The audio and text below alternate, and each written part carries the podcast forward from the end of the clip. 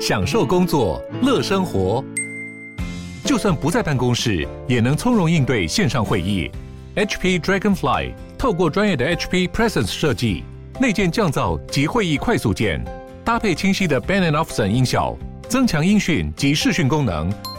HP Dragonfly 顶级商务笔电，采用 Windows 11专业版，让您在会议中享有最佳的视觉和听觉品质。远见 On Air 的听众，大家好，我是远见副总编辑林让君。今天这一集很特别，今天是我们的远见 On Air 改版特辑，然后我们的第二季隆重登场啦！噔噔，现在是我们年后开工第一路哈。那今天呢，除了我之外，我要很呃认真跟大家介绍我们的幕后团队。那我们的幕后团队，也就其实也就是呃我们在整个录音的这个企划。还有这个后置的这个整体的制作呢，其实就是有我们两位很重要的这个推手，也是也是美女哦。我们第一位就欢迎君青，君青是我们的资深数位编辑，君青好，嗨，大家好，我是君青。好，另外一位呢是我们很重要的这个数位的这个产品的 PM，是我们的香维，香维好，嗨，大家好。那今天呢，我们先来做一个第一季的回顾，我们再来谈谈说我们为什么我们第二季要来改版，要怎么改，改什么呢？哈，那这个香伟可以帮我们稍微 recap 一下，说我们第一季呢到底做了什么事情？就是首先跟大家分享一下我们第一季总体做了哪些事，然后还有哪些成绩。那第一季我们总共做了三十八集，都是一个对谈的节目。那除了我们社内的记者之外，还会邀访外部的来宾。那外部来宾，我们总共邀访了十二位，例如说像嗯洪雪珍这些很有名的一些知名的人物。在这个第一季的节目当中啊，我们的节目最佳的成绩来到 Apple Podcast News 的大约是十名左右。那当时我们都非常开心。那我们等一下也可以分享一下那那一集最受欢迎的是为什么，还有我们为什么喜欢那一集。呃，第一季的时候，我们也做了一个很有趣的一个跨界议题的策展。我们是跟文策院一起做合作，那跟例如说像呃，如果儿童剧团的赵自强院长，然后还有一些文策院的院长以及副院长，我们做一个产业的访谈，那是做一个一系列的专题，也都很有趣。那我们期待在第二季的时候，可以再做更多这样子的一个企划的合作。那我们我再分享一下，就是说。我们有在后台观察一些数据哈，就是说听众啊最喜欢的 Top Three 的主题，让君要不要猜猜看我们的第一名是谁？嗯，因为因为我跟香维，我们两个都每天都有在看，对。真的，其实其实我心里有答案啊，因为其实这个这一集那个我也非常就是很很热忱的分享给我的这个亲朋好友，就是了，我们大家都非常有感的。那我就跟大家公布第一名，就是最受大家欢迎，都是叶秉成教授。他是在第二十二还有二十三的时候有出现，这两集一直不论我们后来推出了多少集的节目，他都一直居高不下，就每天都不断有听众在收听。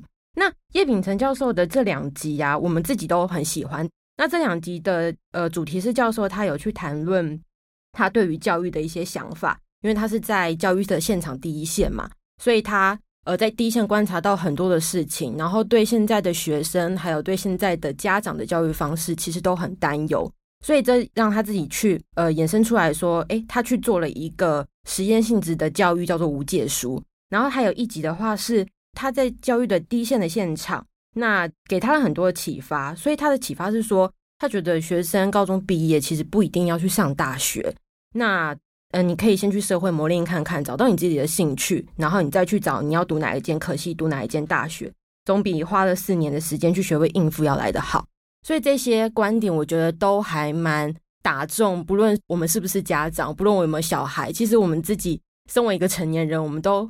还蛮有感觉的，让君觉得对，就觉得说，为什么当年我们的爸妈没有早早听到叶教授的谈？而且我觉得最有趣的是，就是叶老师他其实有提到说，我们的观点大部分大家都会想说小孩子要怎样，或是学生应该要怎样怎样，嗯、但他其实有反过来就是反思一下成年人应该要怎样。对，是是，我觉得这点算是跟其他的比较不一样的。对，而且就是听他的这个，就是听他讲话是很爽的，对，真的 很过瘾啊，很犀利，很犀利。对，然后录音时候也几乎没有卡哦，就从头录到尾。真的哈，他讲话风格就这样，像麻辣烫一样。他跟建青哥那时候在聊的时候的咻咻咻咻咻，然后就哦，不用卡，好。这就是一个魅力，对不对？没错。那所以我们就是除了这一种哦，就是叶教授谈教育的部分，其实还有很多我们这个呃远见 On Air 重点经营的关键议题。对，其实在榜上。第一名是教育嘛，那第二个受欢迎的议题就是科技话题。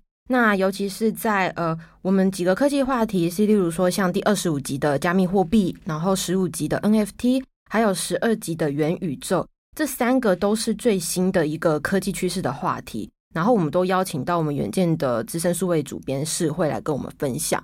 那其实士慧他花了很多的时间在钻研这些领域，然后他所写出来的文章，其实当然在我们远见的网站上面也都是非常受欢迎。他自己花很多时间，就是研究国外的最新的一些趋势，例如说。哦，最新的 NFT 的玩法是什么？在台湾还没有出现的。对，还有一些国外最新的，比如说加密货币的诈骗的手法，嗯嗯，这些都是很少呃文章有写的，然后有 Podcast 有聊的。而且我们最重要的是都会站在韭菜的角度来的，嗯、为大家拆解这种议题。之外，就是还有很多是他会一开始会先跟我们解释这些 NFT 啊、加密货币啊到底是什么东西，因为它其实是很新的科技名词，被大家所知道的，所以其实很多人听到归听到，但不了解那到底是。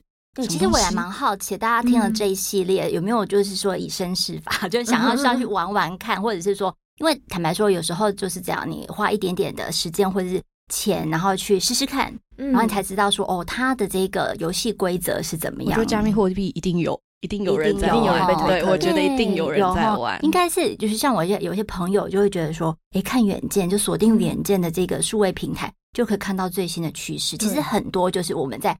Pocket 上面已经跟大家分享的啦，没错，所以它其实很适合一些，就是你还没有玩过，或者是刚入门，你不晓得你要完全无头苍蝇的时候，你可以来听听看。我觉得是会很特别的是，他没有说你一定要花钱，你去买，你一定要去砸大钱做什么事。对，他甚至是说你可以就进场，然后让人家来空投送你礼物，你可以不花一毛钱就去尝试看看这些新的玩法。这些观点就比较特别，对，所以其实后续我们还是会跟大家一起关注像这样的一个 NFT 元宇宙的一个相关议题。嗯，好，我们还是会持续关注。嗯，我们持续关注。好，接下来，呃，这第二名嘛，然后再来第三个的话，最受欢迎的话是总经趋势。总经趋势是在第二十六集的时候出现，然后我们邀请了一个投资专家市场先生 Mr. Market 来帮我们分析的，就是今年二零二二年的总体经济趋势观察。最重要的两个关键，当然就是升息跟通膨，然后对整个金融市场会有什么影响？当天的主持人就是让君嘛。哦，对，嗯、我觉得大家对这种钱呐、啊、的议题是特别有感。我觉得趋势之外，然后特别是资产配置这个个人投资的这一块，就是你要怎么样去操作。我我觉得我相信远见 On Air 的朋友们都不是那一种。杀进杀出那种投资很不是当很狼性的人，不是这一种的，对，所以我们就尽量带给大家一种比较是轻理财，而且就是说比较趋势，然后中长期的这样的一个观点，让大家就是在理财的时候睡得着觉，睡得着觉，对，这很重要，很重要，很重要，很重要，很重要，指标真的对，所以以上这三个就是我们第一季的时候最受欢迎的三个主题，欢迎大家有空的时候还可以把。这几集拿出来再 repeat 一次。对对对，其实我们在资讯栏里面呢，我们都会放上这个相关的 EP 了哈。这些主题大家可以再回去回头听，或者是说哦去接触一下，看看你觉得你喜不喜欢呢、啊？然后呢，也可以留言给我们，看看你想要听的一个主题会是怎么样。那其实我们等一下其实也可以再谈谈看，说就是在呃过去这一季这三十八集里面呐，哈，就大家比较印象深刻，看是君青跟香伟觉得怎么样？有一些分享一些幕后故事之外。那我们现在，我们就先问一下好了，就是为什么我们第二季要改版？到底为什么？这个问题是灵魂的拷问呢。我要先先从我讲吗？可以呀，我我先跟大家讲哈，其实我们哈远见那个在去年十月中，就是远见 On Air 登场的时候，那时候我们抱持着一个宏愿，就是我们想要日更，你知道吗？那但是呢，没有办法。如果说我们就说我们要做日更的话，我们的团队就会爆掉，嗯、然后君青跟香维就是 没有办法睡觉了。嗯、所以我们就是那时候就是说，我们先来周二更看看。那其实呢，我们先稍微透露一下那个，呃，就爆一个小剧透，就是其实我们第二季啦，就是要周三更啦。没错，就是好不好？微微的一个增加，好不好？再增加一次，用生命燃烧吗？对，那其实就是一个蛮大挑战呐，哈，就是希望说跟大家的一个呃联系的频率，就是在大家觉得空虚寂寞、觉得冷的时候，都有远见 On Air 的陪伴。好的，君心讲一下。好啦，其实我们第一季我们也做了三个多月了，然后我们其实看一下后台数据，然后看一下其他同样在经营 Podcast 的人来说，我们觉得还是要把更新频率往上。多一点，大家才会比较容易划得到我们嘛。嗯，对，刷存在感很重要。对呀、啊，嗯，我们要感情要联系一下，所以我们就决定要把更新频率往上提。那诚如刚刚让俊所提到，我们会把更新频率往上提。我们第二季其实也会做一些形式上的调整。嗯，那现在有的对谈的，我们一样还是会有。然后 maybe 会再看新的计划。第二季之后，我们每周会多一次的那个更新啊。其实我们要请让君解密吗？会用什么样的方式？我们现在是那个每个礼拜二跟礼拜四，我们就上线最新的一集嘛，对吧？那呃之后的话，我们再多一更，就是在礼拜天的时候，我们会上上线一个远见的一个呃新的单元。那这新的单元的话，就是我们的编辑选读了哈，就是说我们去捕捉一些呃国际财经的一些焦点，然后我们就是用读稿的方式，很快的演绎一次，然后让大家。一次就抓到重点，让大家可以非常短暂时间内就吸收到精华。对对对，是更有效率的这样。那像我可以帮我们谈一下，说这个我们呃每周二四日的节目规划大概会是怎么样？嗯，好，就是除了礼拜天是一个编辑读稿之外，二四的话，我们还是会穿插的是呃，就是我们过去第一季的一个对谈的形式。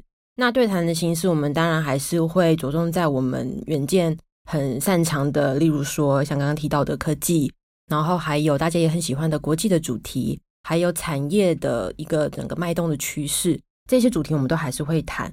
然后呃，除了这些对谈之外，呃，我们可能会在这个礼拜天的编辑读稿里面会加入当周的一些国际周报的单元进去，那就是我们会去帮大家盘点说，诶，当周国际在全世界发生了什么样重大的时事。然后趋势是什么？那用一个很简短的时间，很轻巧的短薄轻巧，大家十五分钟以内就可以听完的一个这样的形式读稿给大家听。大家可以趁礼拜一早上通勤的时候，立刻先更新一下资讯，听起来绝对不会有负担，非常的轻松好听。对，我们很希望这样就做到。然后呢，就是说，其实，在第二季的话，我觉得我们可能现在先不要爆雷，嗯、因为爆了之后我们不一定做到嘛。就是 给自己一点压力也是不错，给大家一个预告，就是哎，我们第二季可能玩一些不一样的新的一些呃节目单元，哈，对，会有一些神秘的眼神，我想说是什么东西？是很害怕吗？对，我们两个也不知道。对，想说哎。对对对，因为我们想说第二季如果在这个三更的情况之下，我们就加快脚步，很可能我们就会到百集，嗯、对不对？百集有可能是在一个璀璨的夏天来临。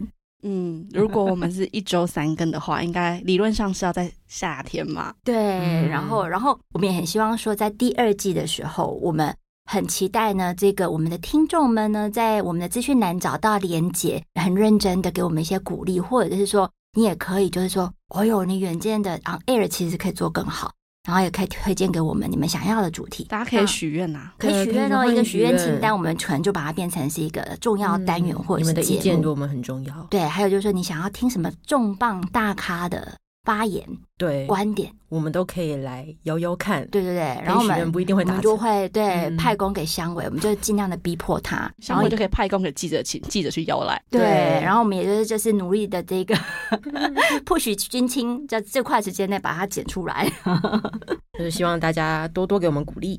对，所以我们这是第二季的话，其实也会有，就是说可能我们关注到说我们的一个总经的趋势了哈，因为其实现在大家对于投资。也还是很关注的，然后它包括说说我们现在的一些时事的议题，还有我们远见一直在就是聚焦的，比如说 ESG 的议题，也都会在第四季火热上线。我要补充，我们国际跟科技一定会有的，嗯、一定会有，一定要，一定要，这是我们的扛把子主题。嗯，对，好哦，那我们这样话锋一转，我们再回到第一季的一些相关回顾。我觉得跟着我们呃远见 On Air 一起成长的朋友，应该就是。接下来对我们要回顾的一些单集，可能也会很有共鸣，对不对？我们来一个大拷问，我们要先问问啊，俊清好了，你来看看你印象最深刻的受访嘉宾会是谁？我得要说有点难选，嗯，因为其实我对叶秉辰老师很有印象。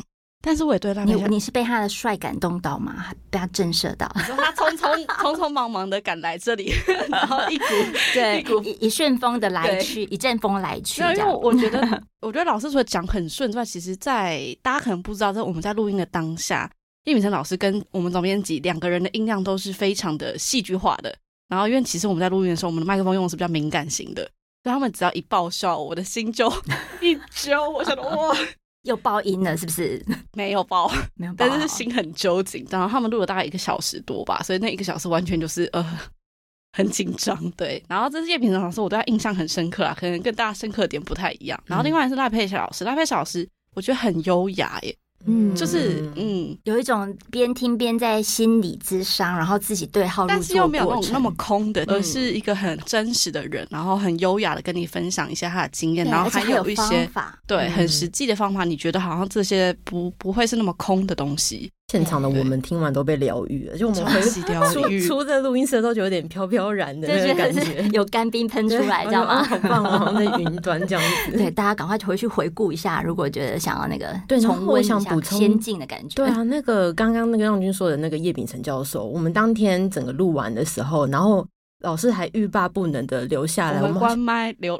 留了很久，对，留了可能觉得想要 Q 一下，哎，是不是现在有签书会之类的？对啊，也没有，就他其实知道我们关麦了，对，但是整个欲罢不能。然后我们就聊了很多很深入的其他的问题，然后就想说，哇塞，一些不能搬上台面的问题，哎，真的太棒了！哎，现在如果我们播出的时候，叶老师会不会觉得耳朵很痒，一直听到远见在 Q 他的感觉？老师要不要再来？下次再来，一定要再来。然后下一季可以再邀到叶丙成教授，对对对对对，然后给我们更多的警示文，对这种 EP 很。很适合传到家长群组，你知道吗？超适合的啊！对啊，我觉得家长都必须要听一下。好了，那他就第一名了。嗯，对啊。好，那香香维香维香维，我自己的话，我我也是。当然，叶秉成教授很吸引人。然后，我第二个觉得很特别的是葛望平。嗯嗯，就是在那个呃欧莱德董事长，对欧莱德的董事长葛望平，他是在第十七集的时候出现。然后他其实。他是我们整个访问的，就是对谈人里面语速最快的，就像机关枪一样，叭叭叭叭叭叭叭。他自己也说，你们没有访过这么快、语速这么快的来宾吧？我们说对，真的，我的耳朵在跟不上。因为你知道吗？他就是一个活在 ESG 里面的人，对。而且他语速快的时候，他讲的东西非常的专业，对，是。所以他是完全不，可是我们又听得懂，对。然后而且完全不吃螺丝，完全不会，我真的太佩服。然后我自己印象深刻的是，我在写这集脚本的时候，我就读了他的那个著作，是从沙龙到联合国。然后我觉得他的整个书里面就是在说他是如何创立绿色企业欧莱德嘛，然后还有他走进 COP26，就是联合国气候变迁大会整个过程。但是我们在整个现场，就是建新哥在访问董事长的时候，他就是现身说法这整段故事，你会发现他其实是有时候有点轻描淡写，可是我觉得他背后，我觉得可以听得出来，他其实花了很多的努力。才能够那么轻描淡写说出来这些事情，嗯，然后甚至是说，因为建新哥有时候他呃，建兴哥是我们总编，对我们总编辑 建新哥，对他在访问的时候，他有时候喜欢脱稿演出，就是延伸很多不同的问题，例如说他那天就延伸了很多环保的问题来问董事长，可是董事长他都一一的都可以接住，然后都可以回答出他很有观点的一些问答。那我就知道说，哎、欸，他就真的是对环保这个议题真的是了解的非常的透彻，而不是说我们当初当然有给他脚本，对，对我们给他脚本，他事先准备好，那当然没有问题，也不是公关写给他的，对对对。嗯、可是建新哥在当天就是一直不断的跟他抛接球，两个人一来一往，考不倒，考不倒，他真的很懂。对，其实其实我们邀来就是节目的这个，不管是这个内部的记者，是外部的嘉宾，其实都是我们的第一名啦。嗯，那只是说我们就是特别的挑一些啊，可能。记忆比较深刻的，或者是说在这某个领域比较有趣的一些，来跟大家分享。对，所以这个这个葛董确实也是其中的一个令人很印象深刻。对对对，一个灵魂人物那样。那让君呢？你自己最印象深刻的嘉宾是谁？其实我觉得啊，像我们远见 On Air 的，就除了就是叫国际呀，其实我们还有很多时事，像比如说去年的这个四大公投，我们就做一系列。其实那那一阵子的这个收听率也都蛮好的，因为大家确实对时事议题有需求嘛，哈。那其实我自己在做一些，比如说像职场系列，也请大家就是跟团队募集，大家也想要听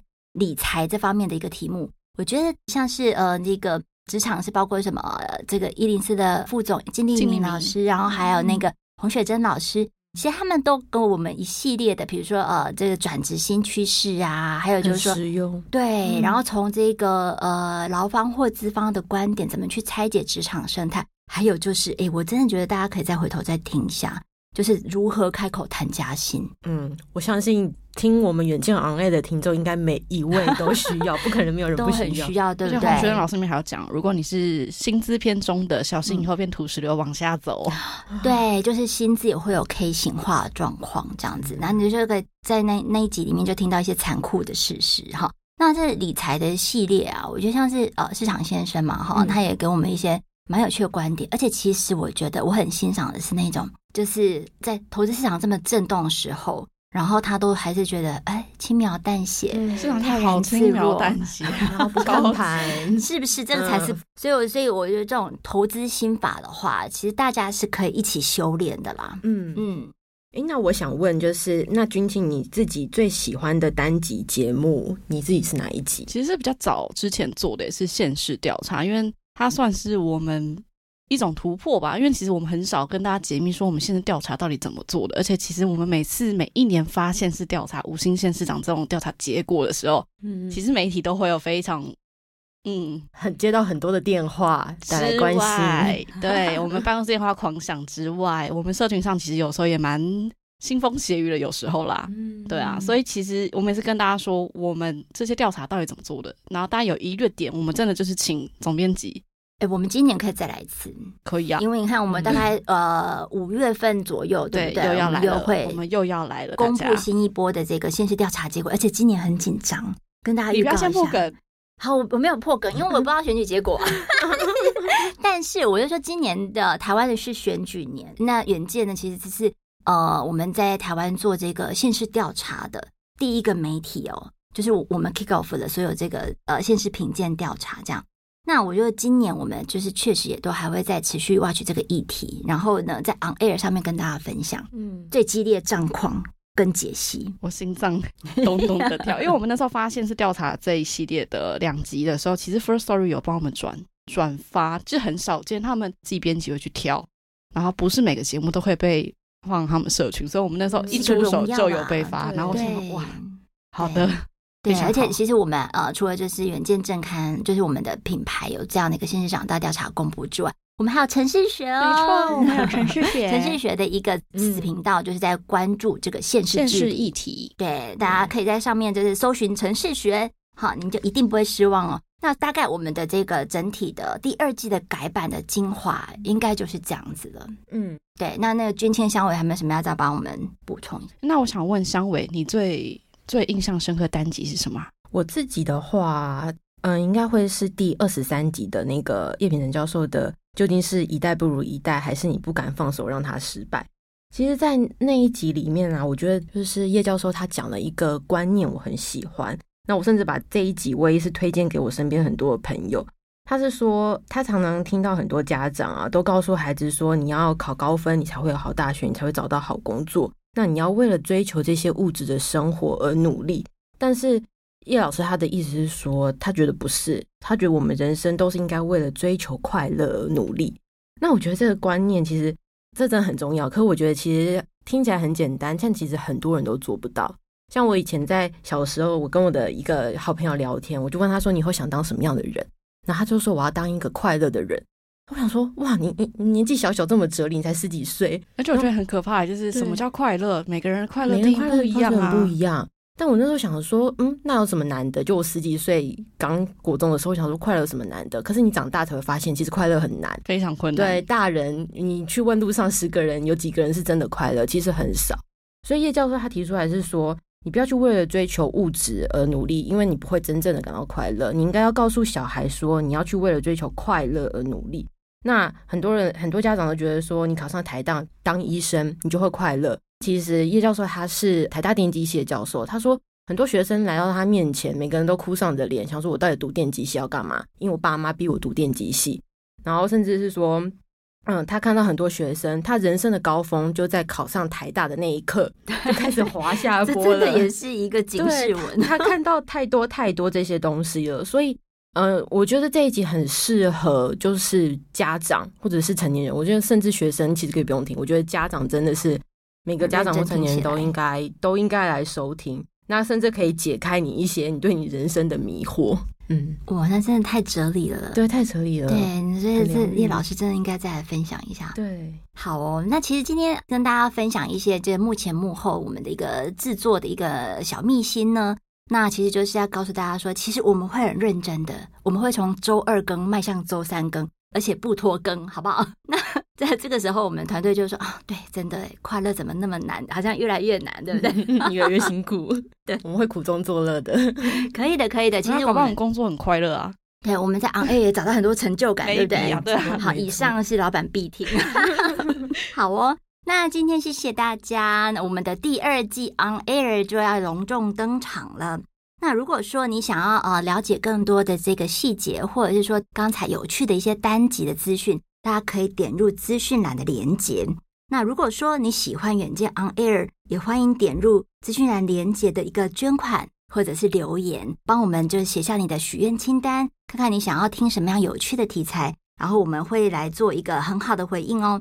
那最后，请大家每周锁定远见 On Air。记得帮我们刷五星评价，让更多人知道我们在这里陪你轻松聊产业国际的大小事。下次见，拜拜，拜拜，拜拜。